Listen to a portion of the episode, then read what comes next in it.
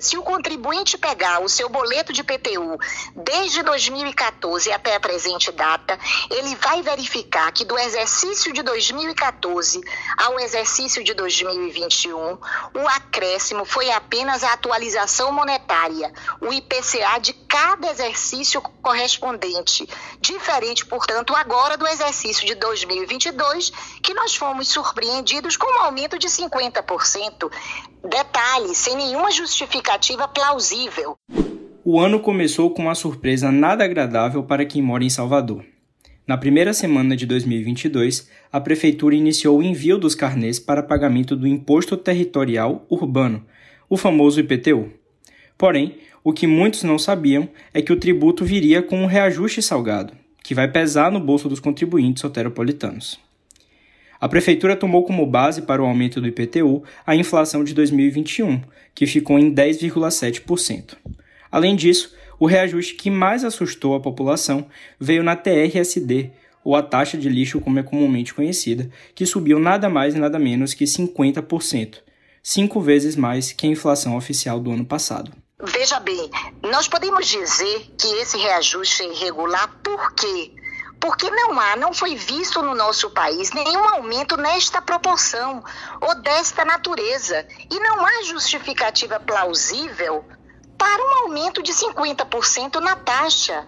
Ainda que o serviço tenha sido majorado, o custo desse serviço não foi majorado nesta proporção. A autorização para esse aumento, que muitos consideram abusivo, veio com a aprovação do Procultura, projeto polêmico enviado pelo Executivo à Câmara de Vereadores.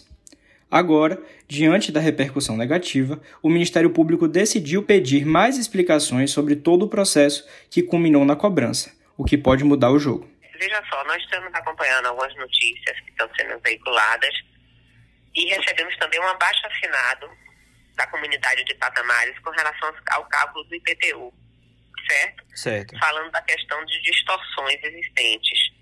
É, então, nós resolvemos instaurar um procedimento. Inicialmente foi com relação à taxa de lixo, né? Porque o que, que acontece? O Ministério Público vem acompanhando a questão do, do serviço de limpeza urbana. Existem três procedimentos na verdade, dois procedimentos, desculpe, no âmbito do Ministério Público com relação a essa questão do serviço de, de coleta de lixo, né? inclusive porque não existe a coleta seletiva, existem diversos problemas no serviço de coleta de lixo que foram detectados, inclusive pelas promotorias de meio ambiente.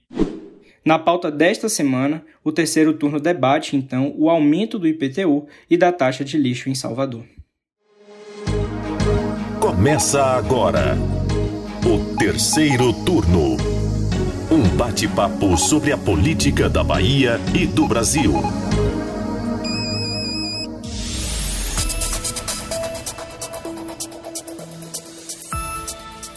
Eu sou Gabriel Lopes e comigo para a gravação do podcast de política do Bahia Notícias, os repórteres do site Lula Bonfim. Olá, Gabriel. Olá, Anderson. Olá, ouvintes. E Anderson Ramos. Olá, Gabriel. Olá, Lula. Estamos aqui mais uma vez. Antes de começar aqui a nossa discussão, eu vou fazer aquele pedido de toda semana. É, siga o terceiro turno nos tocadores de podcasts. Nós estamos no Spotify, Deezer, Apple Podcast e Google Podcast. Vamos lá. Para que a gente possa entender melhor todo esse processo que culminou nesse aumento expressivo aqui, vamos ter que voltar ao segundo semestre de 2021, mais precisamente lá no mês de setembro quando a Câmara Municipal de Salvador aprovou o projeto de lei número 306 de 2021, mais conhecido como Procultura, e que após a sanção do prefeito Bruno Reis se tornou a lei número 9601 de 2021. E aí um dos pontos chave para o nosso episódio aqui de hoje. O foco do projeto era o programa específico para a cultura, a retomada do setor em Salvador, era um programa de incentivos ali, mas uma série de trechos que tratam de outros assuntos também foram aprovados no meio desse projeto, como é o caso do reajuste do IPTU e da taxa de lixo, né, Lula? Pois é, meu caro Gabriel. No texto ficou estipulado que o reajuste referente ao IPTU de 2022 não poderia ser superior à variação anual do Índice de Preços ao Consumidor Amplo, o IPCA, né, que mede a inflação oficial no Brasil. A variação de dezembro de 2020 a novembro de 2021 ficou calculada em 10,74%. E sendo assim, o reajuste não pode ser maior que essa porcentagem.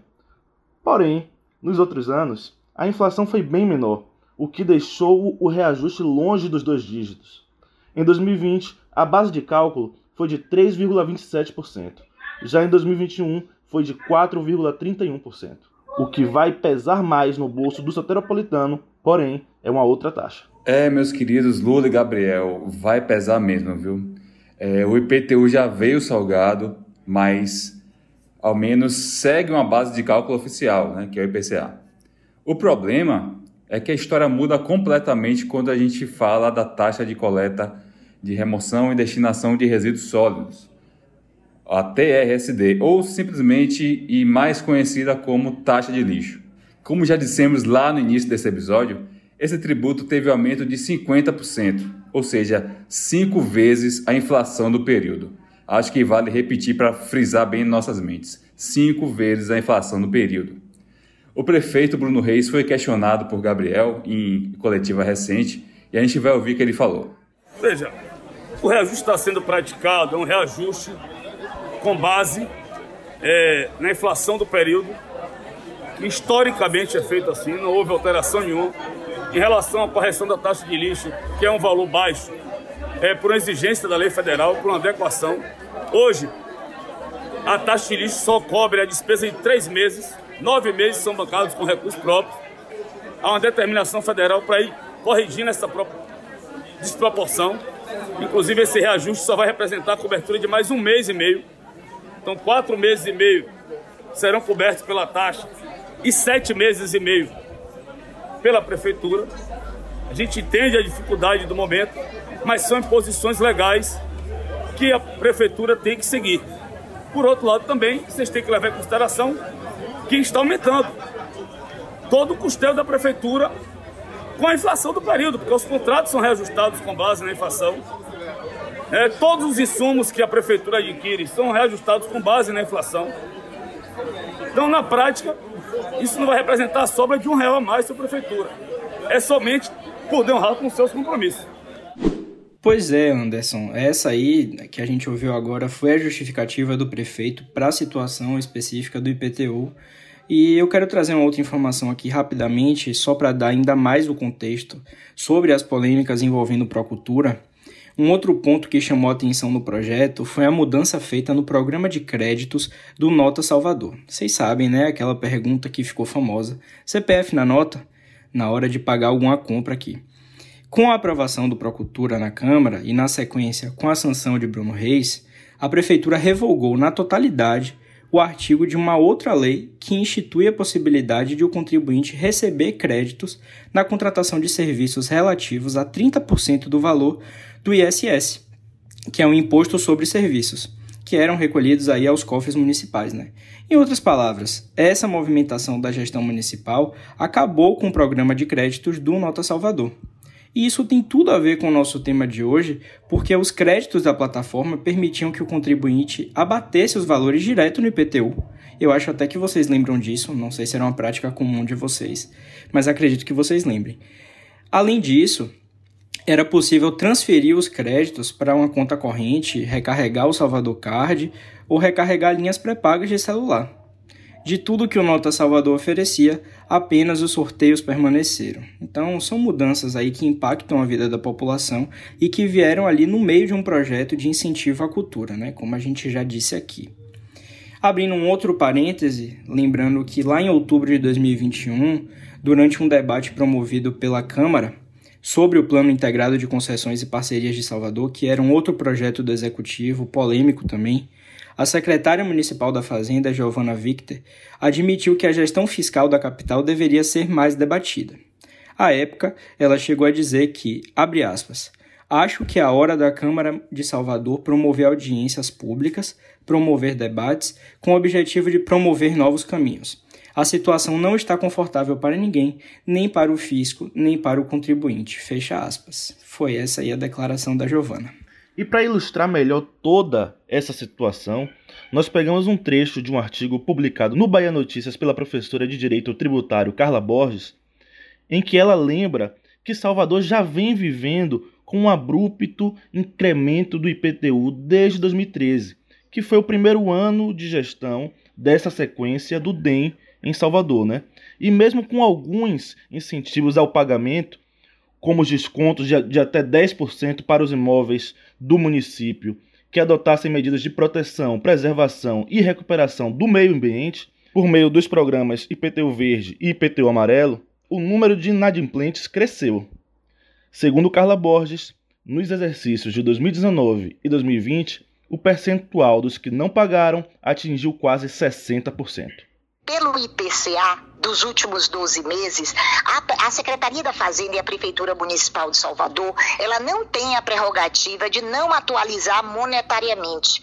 Obrigatoriamente, o gestor público tem que fazer o quê? A recuperação daquele valor inflacionário. Uhum. Obviamente, o percentual de 10,74% assustou a população, porque foi um percentual alto em relação aos exercícios anteriores. 4%, 3%, uhum. 2% para que houvesse ou não houvesse esta correção, fazia-se necessário ter revisado os valores do imposto, porque os valores do IPTU vêm sendo exacerbados desde 2013. E o grande problema é que a base de cálculo do IPTU é o valor venal, e o valor venal hoje do município de Salvador não reflete o valor de mercado e está muito acima do valor de mercado.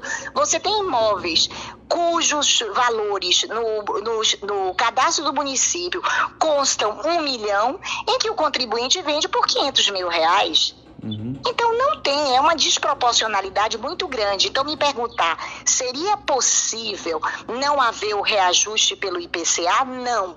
Teria que ser revisto o reajuste pelo IPCA, mas também teria que ser revisto os valores venais dos imóveis da cidade que foram exacerbados desde 2013. Uhum. E esses valores não foram revisados. A planta genérica continua, os VUPs, tanto de terreno como de construção, continuam muito altos. Pois é, colegas. Depois de toda essa polêmica, de todo esse disse-me-disse em torno do assunto nos últimos dias, o Ministério Público decidiu abrir um procedimento para investigar o aumento do IPTU e da taxa de coleta de lixo em Salvador. Em conversa com o Bahia Notícias, a promotora Rita Torinho informou que não houve nenhuma mensagem encaminhada à Câmara para que essa majoração de até 50% na taxa de lixo, lixo fosse aceita. Além disso, o MP também quer ouvir da Prefeitura, através da Cefaz, o motivo da distorção do IPTU em alguns bairros.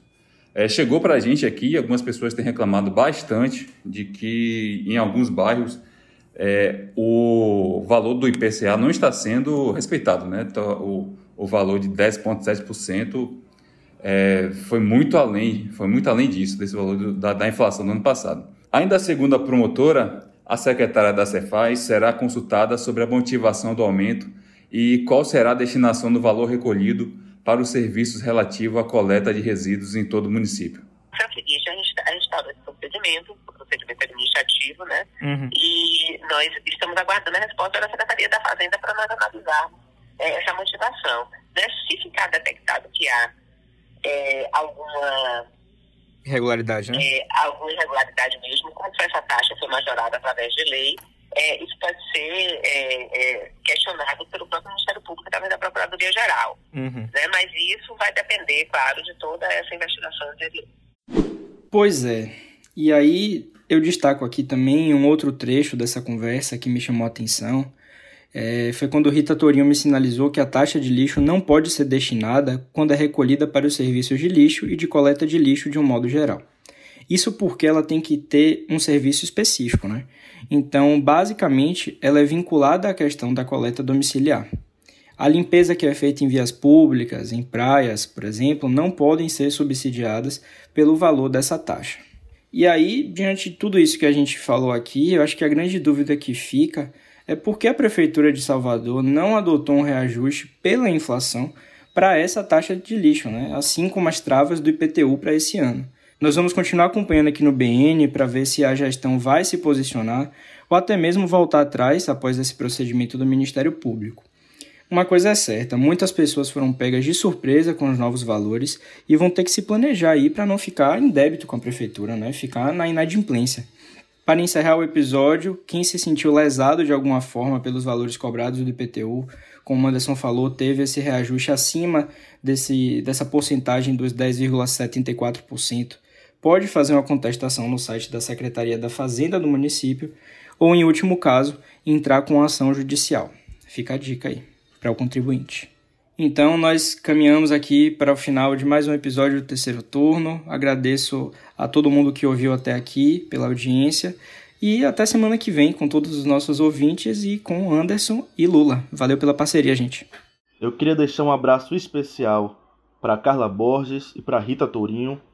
Uma é minha amiga, outra é minha professora e é, é uma honra ter a participação delas aqui no, no terceiro turno. Um abraço a todos e até a próxima semana. Um abraço a todos, pessoal. Vamos se cuidar. Covid está aí, ainda não passou. E até a próxima. Nós estamos sempre muito interessados na sua opinião. Então converse com a gente. É só mandar uma mensagem para o Twitter do Bahia Notícias ou postar o seu recado usando a hashtag Terceiro Turno BN. O programa é gravado da redação do BN e conta com a apresentação dos repórteres Gabriel Lopes, Lula Bonfim e Anderson Ramos. No início do episódio, você escutou as vozes de Carla Borges, professora de Direito Tributário, e da promotora Rita Tourinho. Os áudios utilizados são do Bahia Notícias. A edição de som é de Paulo Vitor Nadal e o roteiro de Anderson Ramos. Você ouviu o terceiro turno, o seu podcast semanal sobre a política da Bahia e do Brasil.